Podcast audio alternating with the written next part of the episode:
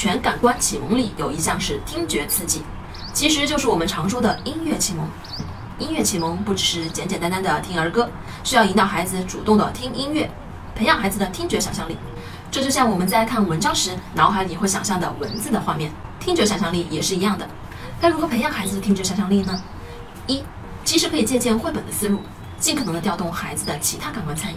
可以随着音乐跳舞、拍手，参与的感官越多，大脑就会越认真的去接收信息。二，营造音乐氛围。很多父母说起古典音乐，可能会更喜欢流行音乐，但是听说古典音乐能提高孩子的智商，就带着趋利的心态给孩子做音乐启蒙，可是往往效果并不好。其实哪种音乐不重要，重要的是父母能用心的分享音乐带给你的愉快的感受，告诉孩子音乐也是一种解读的语言，让孩子在今后听到别的音乐时，也能尝也能尝试表达意愿。当孩子习惯主动的听音乐时，父母就可以扩展音乐库，给孩子听不同类型的音乐作品，选择一些有非常明显的，选择一些有非常明显的乐器演奏的音乐，或者是讲述完整故事的音乐类型。当然，前提是要，